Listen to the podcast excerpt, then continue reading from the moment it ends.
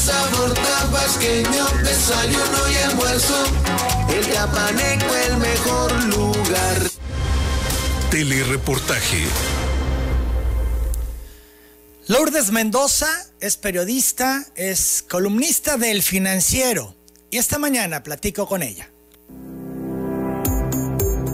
López de Antes, la firma de abogados, auditores y contadores más reconocida del sureste, presenta la entrevista con Emanuel Civilla. Lourdes, ¿cómo estás? Qué gusto saludarte. Muy buenos días. ¿Qué tal, Emanuel? ¿Cómo estás? Muy buenos días. Bienvenida a Telereportaje, estamos en un enlace hasta la Ciudad de México. Lourdes ha dado puntual seguimiento al tema Lozoya y yo quisiera iniciar preguntándote, Lourdes, ¿el caso Lozoya es un caso político? Sin lugar a dudas, pero es un caso que se está teniendo tintes políticos, pero que en el fondo es un caso de corrupción, que es un caso de daño al erario que no tiene ceros suficientes para que se repare el daño que se le, que se le hizo tanto a petróleos mexicanos como al erario. Y no lo hizo el gobierno de los neoliberales, lo hizo una persona con nombre y apellido que se llama Emilio Lozoya Austin.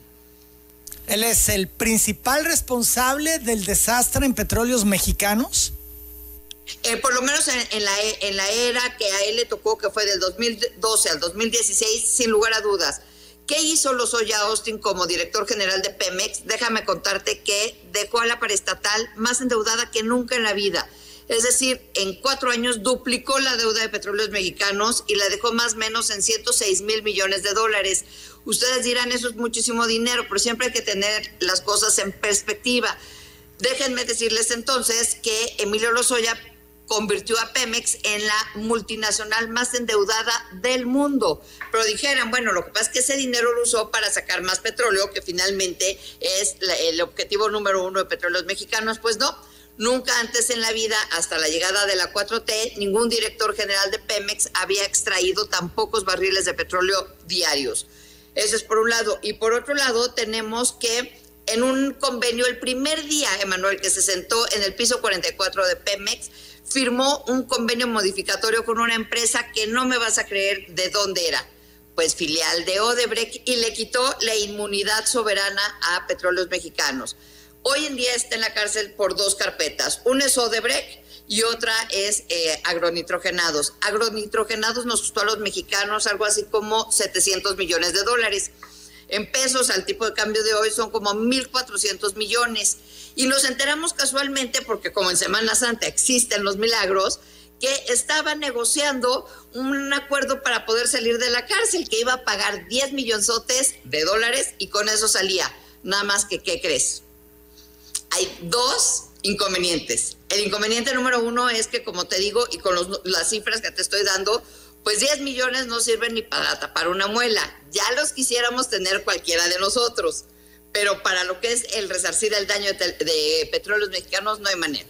Punto número dos, ¿sabías tú que de acuerdo con el Código Nacional de Procedimientos Penales, no puedes resarcir o no puedes hacer una negociación de este tipo a menos de que tus delitos, los que se te imputan, sean derivados de una denuncia. Si son derivados de una denuncia, alguien te denuncia, o te pones de acuerdo y se acabó el asunto. Pero cuando son delitos que se persiguen de oficio, no puedes hacer esto. Entonces sería la Fiscalía, Pemex, la UIF y el gobierno de la 4T estarían convirtiéndose en responsables y corresponsables del daño al erario de Emilio Lozoya. Es decir, sería un pacto o una negociación o como le quieras llamar, ilegal y además que es el irreversible el daño en cuestión de resarcir con ceros, o sea, ¿cuántos, cuántos, cuántos ceros más le puedes poner al cheque para que entonces sí valga la pena violar la Constitución o violar el Código Nacional de Procedimientos? Iremos a eso, sin embargo, Lourdes Mendoza, te pregunto, ¿el gobierno de la 4T está protegiendo a los Soya? Sí, sí, no, no, no hay ninguna duda y no es una no es una percepción que yo tenga, porque luego ya dicen que la prensa somos los neoliberales y la prensa somos los que hacemos las percepciones. Mira, te voy a, recordar. Al señor se les escapó, tenía una orden de aprehensión y se escapó. Lo agarraron en España.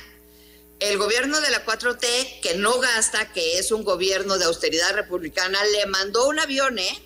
No lo trajo en vuelo comercial esposado como, se, como tenía que haber sido, porque es un criminal confeso sino le mandamos un avión y regresó a todas Márgaras. Y luego, ¿qué crees? Ya se nos estaba olvidando, claro, hemos tenido otros problemas en la vida, como es la economía, como es la salud, como es este, la inseguridad, que armaron todo un numerito para que la prensa nos fuéramos al reclusorio norte y él, ¿a dónde se fue? Volando en helicóptero, se lo llevaron al hospital porque venía malito, traía anemia.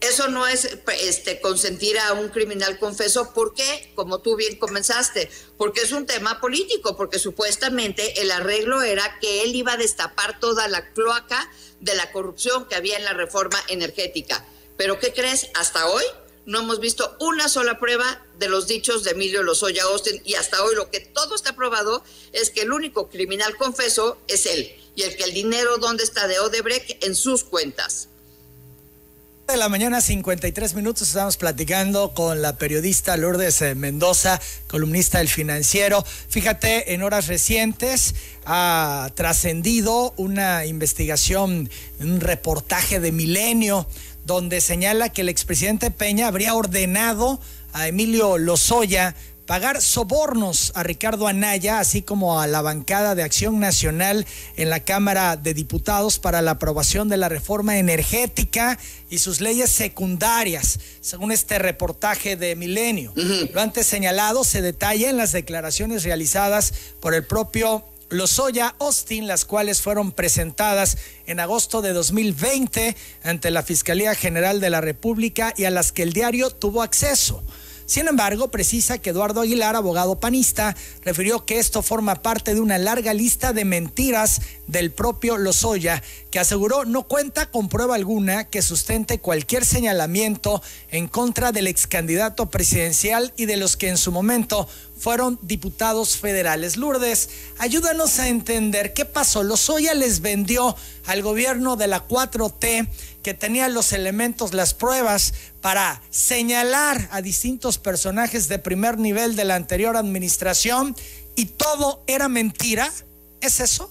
Todo ha sido todo ha sido una mentira, Emanuel. Yo te pregunto, ¿estaría Emilio Lozoya en la cárcel si hubiera presentado una sola prueba? Una que imputara a cualquiera de los 17 este, personajes a los que embarró, que por, que por cierto, y dicho sea de paso, yo soy una de ellas. Son 16 hombres, una sola mujer, la única mujer soy yo, la única periodista soy yo, la, a la que difamaron, a la que hicieron trending topic, a la que le pasó absolutamente todo fue a mi persona. Y la única prueba que yo sí he visto fehaciente es la que yo presenté después de haberlo demandado por daño moral, en donde le, con pruebas irrefutables le demostré que me había difamado. ¿Por qué? Primero que nada dijo que cuando llegaran las maletas de dinero del, del de Odebrecht, Videgaray le dijo, ve y le cómprale una bolsa a Lourdes. Pues, ¿qué crees, Manuel? El dinero no llegó en maletas, el dinero llegó en transferencias a sus cuentas. Y no lo digo yo, lo dicen dos personas. Por un lado, lo dicen los directores de Odebrecht, que cuando estalla el escándalo, que era en las épocas de Enrique Peña Nieto, el dinero estaba en sus cuentas porque de ellos dijeron, nosotros le depositamos a él porque queríamos sobornarlos para cuando llegara Petróleos Mexicanos nosotros tuviéramos manga abierta para las licitaciones. Y dos, hace más allá de un mes, la Fiscalía General de la República dijo, el único responsable y el único beneficiario del dinero de Odebrecht es Emilio Lozoya Austin y su familia. Y lo que está diciendo ahorita de que el dinero que yo sepa no se da en los árboles este, y es finito. O sea, dos más dos es cuatro. Si tú tienes cuatro pesos en tus cuentas, es para lo que alcanzó. ¿Dónde están los 10.5 millones de dólares que le dio Odebrecht a Emilio Lozoya en las cuentas de Emilio Lozoya? Entonces, hasta donde yo tengo entendido, y a pesar de que acabamos de terminar Semana Santa y Semana de Pascua, el dinero no se multiplica como los panes. Alcanza para lo que alcanza. Y alcanzó para sobornar a Emilio Lozoya y el gobierno lo tiene claramente eh, identificado ese dinero en sus cuentas. ¿Por qué lo quieren dejar salir? Esa es la pregunta. ¿Por qué lo ¿Por qué siguen teniendo una, una justicia selectiva con él? No lo entiendo. Yo déjame decirte, ayer que fue lunes, tengo tres semanas de haberle presentado una denuncia por falsedad en declaraciones ante la propia Fiscalía General de la República, porque él lo que hizo fue mentirle a una autoridad federal. No es una autoridad local y no es un pleito entre particulares. El señor me metió en una denuncia federal. ¿Sabes que la fiscalía no ha tenido tiempo para mandarme llamar a ratificar? ¿Por? Claro. Entonces también cuestionas la actuación de la fiscalía. Sin lugar a dudas, no está siendo pareja y, en, general, si tú ves, para dar un ejemplo, y que no digan, claro, es que como ella está metida es juez y parte, no, no, no, mis, mis pruebas están clarísimas. Mis dos denuncias ahí están puestas y yo dije desde el primer día, no me voy a detener, voy a llegar hasta las últimas consecuencias y me tarde lo que me tarde, voy a obtener la justicia que me merezco. Pero checa el trato que le ha dado la Fiscalía a Emilio Lozoya Austin, con lo que ya dijimos, es parte del gabinete ampliado de Peña Nieto, ¿estamos de acuerdo? Criminal, confeso. ¿Y cómo ha tratado a Rosario Robles, parte del gabinete legal, que está acusada por omisión, no por robarse el dinero, y lleva dos años y ocho meses en la cárcel? y quieres este, ver un trato más diferenciado, esta administración, empezando la 4T, decidió equiparar la equiparar el, cuando no pagas tus impuestos, la defraudación fiscal al crimen organizado. ¿Sabes que la semana pasada el mismo juez Delgadillo Padierna, sí, el sobrino de Dolores Padierna, que fue implacable con Rosario y que la tiene con una licencia falsa que ya lo probó también este Rosario Robles, la siguen teniendo en la cárcel. A Emilio Lozoya, ¿sabes cómo le fue en la audiencia? Le dijo, palabras más menos, mi querido Milo, este, que debes dinero de tus impuestos. Y entonces Milo contesta, sí, sí debo más o menos dos millones seiscientos mil pesos, pero ya los quiero pagar, su señoría. Ah, muy bien, entonces hay que acabar con esta audiencia, háganle un papelito y que vaya a la caja y los pague. Así nos trata eh, Hacienda a todos los mexicanos. Qué interesante. Oye, el presidente adelantó que pedirá al secretario de Gobernación, Adán Augusto López, solicitar información a la Fiscalía de la República sobre las nuevas acusaciones del exdirector de Pemex, Emilio Lozoya. Vamos a escuchar al presidente. Sobre esa declaración no tengo conocimiento, pero yo creo que el secretario de Gobernación podría informar hoy mismo. Desde luego es un asunto que lleva la Fiscalía y lo mejor sería que la Fiscalía informara, pero le voy a pedir al secretario de Gobernación que busque respetuosamente con la Fiscalía, que es autónoma, que se informe sobre este caso. Sí, sería bueno que aclarara la Fiscalía y le voy a pedir al secretario de Gobernación importante es que se repare el daño y desde luego el que acusa tiene que probar. Pero nosotros lo que buscamos es que no haya impunidad para nadie y al mismo tiempo no fabricar delitos con propósitos politiqueros. ¿Te interesaría platicar con el secretario de Gobernación sobre este tema del caso Lozoya? Pues nunca está de más cerrarte una puerta, platicar con el secretario de Gobernación y a lo mejor preguntarles el por qué me, este, ya sé que ellos no son el poder judicial, pero ¿por qué la fiscalía me está poniendo tantas trabas y te van a decir, no, pero es que la fiscalía también es autónoma? El punto aquí es, déjame decirlo de esta manera, no importa si es a una a mano alzada, o sea, si es una encuesta a mano alzada, como las que hace el presidente, si la hace el INE, si te hacen una llamada telefónica o si es por, en tu casa te tocan la puerta. Si tú le preguntas a los mexicanos de qué estamos hartos, es de la corrupción y de la impunidad. ¿Qué es lo que este presidente como candidato nos prometió? Fue acabar con la corrupción y con la impunidad. No creo que haya un solo mexicano que no esté de acuerdo en eso. Te puede gustar Morena, te puede gustar las políticas públicas o no del presidente, pero en eso tiene creo que el 100% del apoyo de todos los mexicanos. ¿Por qué convertir a Emilio Lozoya, ícono de la corrupción con Peña, al ícono de la impunidad en este gobierno? ¿Por qué seguirle creyendo? Si el que, al que ya tiene es al criminal confeso, el que le hizo el daño a Pemex eh, tiene nombre y apellido, como lo hemos dicho, y todo está documentado, no estamos inventando nada. Y en cambio, Emilio sí sigue inventando cosas, ¿para qué? Para alcanzar o tratar de tener el criterio de oportunidad y salir de la cárcel. Lourdes, la periodista, estuvo en un restaurante que me parece eh, cambió un poco el rumbo de los acontecimientos en este caso. En el Hunan, donde estaba cenando Lozoya con otras personas, tomas una foto y la publicas. Y se desatan los demonios, Lourdes. Cuéntanos de este evento que fue muy, muy sonado. Es que justamente es lo que te estaba platicando todo el mundo estaba indignado, todo el mundo sabía y estaba feliz de que, y que no es, como bien dice el presidente, no es venganza, es simplemente justicia. O sea, que hayan traído a Emilio Lozoya y que estuviera este, en ese momento con brazalete, decía, bueno, van a acabar con la corrupción. Sin embargo, no daba pruebas y lo que se escuchaba en, los, en, el, en el imaginario mexicano era que o no estaba en México o y se, pero se estaba dando la gran vida con el dinero que le habían dado de la corrupción, o si estaba en México y no cumplía con las medidas que el brazalete le, dejaban, que viajaba y que salía a Valle de Bravo y que hacía unos fiestones con sus supervinos, lo que siempre hemos sabido de él, que era un mi rey. Entonces, decir, un mi rey del equipo de Peña Nieto siendo tratado como un mi rey, siendo criminal confeso en la 4T, no, no cuadraba. Yo tenía interpuesto la demanda penal la demanda civil, perdóname. Y entonces no se presenta en mi juicio a declarar. Y entonces, pues me entero, eso había pasado un viernes antes. A los ocho días me entero y me dicen, está eh, ahorita en tiempo y forma en el Junan. Y pues no hay periodista que no tengamos suerte. Y pues agarré mi coche, llegué en seis minutos y ahí lo, lo, lo agarré tomando las fotos. Y si tú te acuerdas, al principio el escándalo no era si Emilio, el criminal confeso, estaba cenando o no, era si yo de verdad había ido a tomar o no la foto. Genaro Villamil se me fue encima y me dijo, esa foto es vieja. Le escribí en Twitter directamente, le dije, oye, eh, Genaro, digo, directamente a su tweet, Genaro, personalmente, yo personalmente, ya sé que es reiterativo, pero así lo escribí, fui a tomar esa foto.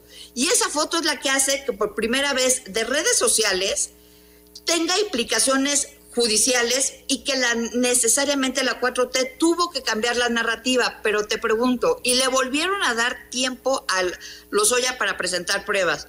Si Lozoya tuviera pruebas, ¿estaría en la cárcel o ya tendría el criterio de oportunidad?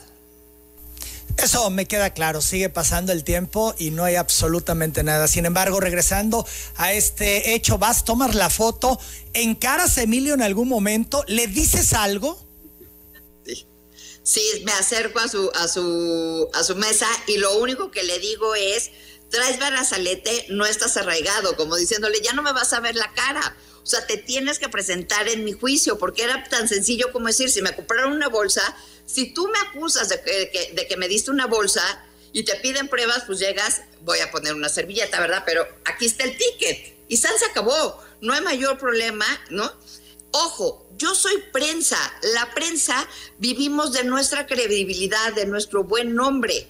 Él lo que quiso hacer fue justamente atacarme desde ese punto, porque yo no soy un funcionario público que hubiera incurrido en ningún delito. Por eso a mí no me pueden abrir una carpeta de investigación por ese tema, pero lo soy ya claramente con alevosía con premeditación, alevosía y ventaja, lo que quiso hacer fue dañarme. ¿Por qué? Porque durante todos sus cuatro años al frente de Pemex hice mi chamba y la hice correctamente. Y todo está documentado del daño que hizo en Petróleos Mexicanos y de cómo ¿No te acuerdas que ni siquiera podía el mi rey usar el coche, sino usaba los helicópteros de petróleos mexicanos para ir de su casa a la oficina? Pues porque el tráfico no es lo de él. Un mi rey no puede vivir en el tráfico. Bueno, me da risa, aunque es verdaderamente una tragedia, ¿estás de acuerdo, Lourdes? Es una tragedia, pero es una tragedia que la 4T lo siga protegiendo. Esa es la peor tragedia. ¿Cómo? O sea, no estamos, yo no estoy en contra que si tienen pruebas de los demás, las saquen y los exhiban. Pero si tuviera pruebas, vuelvo a decir, ya hubiéramos este, visto todas las pruebas y el señor ya no estaría en la cárcel. Yo en el financiero donde escribo lunes, miércoles y viernes, hice cuatro columnas completitas, Emanuel, en donde te digo por qué la denuncia de Emilio Lozoya no sale. Como acabo de decirte, mi caso. Mi caso es las maletas de dinero, no, pues el dinero llegó en transferencias. Una bolsa Chanel que dicen que me regalaron entre el 2013 y 2014, ¿qué crees? Esa tienda ya había cerrado, cerró en el 2011 y ya se los probé. Eh, Anaya dicen que le dieron dinero para que eh, aprobara la, reforma eh, energética. ¿Qué crees? Ya no estaba como coordinador, ya estaba en el como jefe del partido. Y así nada va cuadrando. Quien escribió ese guion no cuidó uno solo de los detalles.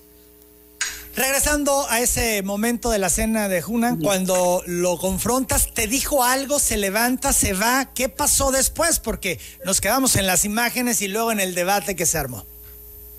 Mira, este, me, vio, me, eh, o sea, la primera que me ve es Doris Beckman.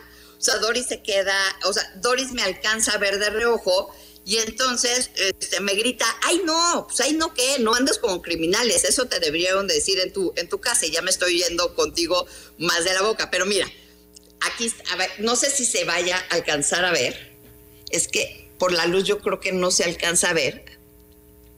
Ahí está, ¿no? Ahí. Vemos. Mira, ahí es donde me, ahí ve, ahí me acercó y ahí es donde me ve y ves cómo se voltea. Sí, sí, claramente. Ah, bueno, ahí es donde, mira, ahí, ahí Doris es donde grita, fíjate. Ahí me gritan, ay no, él me ve y ahí le grita, camarero. Pues creo que seguía, él creía pensando que estaba en España, pero pues no. Y entonces yo no me esperaba. camarero quería este, quería traerme una silla o una copita para sentirme con ellos o invitarme a salir. Entonces inmediatamente me salí, le hablé a mi abogado y le dije, licenciado, ya tengo, este, ya tengo aquí las, las fotos, ¿no? Me necesita que tengan este, fecha y hora para que las podamos usar en el juicio. Y entonces, pues como no soy muy millennial, saqué screenshots y con eso lo hice. Pero finalmente lo que tú dices, o sea, si yo voy y te tomo a ti una foto, o le voy y le tomo una foto al propio, a tu gobernador, al gobernador de quien quieras, al fiscal de quien sea, no importa. Si no son un criminal confeso, no se van a ir a la cárcel. Él lo que estaba haciendo era burlarse de la 4T y por eso lo metieron a la cárcel, porque no ha dado una sola prueba fehaciente de todos sus dichos. Y el dinero sí está en sus cuentas. ¿Qué auguras, Lourdes Mendoza? ¿Saldrá Lozoya? ¿Pagará una irrisoria cantidad y le darán vuelta al expediente? Ojalá y no pase eso, porque te, repito, no nada más es una irrisoria cantidad, sino eh, que el trato, como te explicaba, para los delitos de Lozoya es ilegal. Entonces, la justicia está siendo selectiva en nuestro país y eso como mexicanos nos debe de preocupar muchísimo. Hoy es Lozoya, es Rosario Robles, soy yo, es esta señora Sandra Cuevas. Vemos a un sinfín de gente, la, pobre, el papá con la pobre niña de Monterrey que la mataron. Es decir, necesitamos que el Poder Judicial se ponga a trabajar, a hacer lo propio y que las autoridades dejen de estar haciendo estas negociaciones que no se valen. Lo que se está jugando son las instituciones, lo que está en juego no nada más es si el mi rey sale o no, es que él sí le hizo un daño enorme a petróleos mexicanos, que es irreparable. Entonces, ¿por qué podría salir? Y dos, es ilegal. Y con eso la 4T se olvidaría de una bandera de yo estoy persiguiendo la corrupción y yo estoy, este, conmigo se acabó la impunidad. Crearían del icono de la corrupción al icono de la impunidad. ¿A cambio de qué o por qué? Lourdes Mendoza, agradezco estos minutos, más que interesante esta plática. Te envío un fuerte abrazo y saludos. Al contrario, Emanuel, muchísimas gracias. Saludos por ustedes. Gracias, buenos días. Es la periodista, columnista del financiero Lourdes Mendoza. Son las 8.11. Yo hago la pausa. Regreso con más. Nuestra obligación es... Hoy